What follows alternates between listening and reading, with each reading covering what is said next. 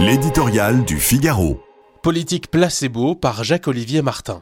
On se croirait revenu 100 ans en arrière. Imaginez des pharmaciens qui fabriquent de l'amoxicilline derrière leur comptoir, des familles qui quémandent du doliprane auprès de leurs voisins. Voici le visage d'une France aux prises avec des pénuries de médicaments que l'on croyait impossibles. La septième économie de la planète tombe de haut.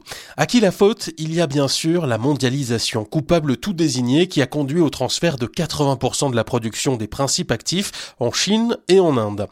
Calme, la belle affaire. En revanche, lorsque le commerce dérègle, sous le coup d'une pandémie, d'un bras de fer entre Pékin et Washington ou de la guerre en Ukraine, l'approvisionnement de la pharmacie occidentale se grippe jusqu'à s'arrêter. Mais soyons réalistes, ces pénuries sont avant tout le symptôme d'une politique de santé qui a fait du médicament la variable d'ajustement du financement d'une sécurité sociale coûteuse, en raison certes du vieillissement, mais surtout d'une bureaucratie obèse, inefficace et dispendieuse.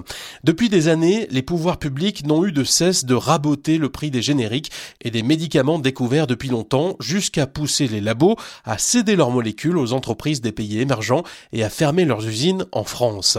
L'engagement d'Emmanuel Macron au lendemain de la crise du Covid de relocaliser des sites de production et des centres de recherche pour refaire de notre pays une puissance de la santé ne s'est pas franchement concrétisé à l'heure des pénuries. Il faut plus que des mots pour traiter ces mots. Les façonniers et les labos courtisés partout en Europe veulent une politique des prix du médicament attractive, un dialogue constructif avec les pouvoirs publics, des simplifications administratives pour ouvrir une usine ou enregistrer un médicament sans perte de temps. Bref, ils attendent du gouvernement une stratégie industrielle ambitieuse, pragmatique et attractive.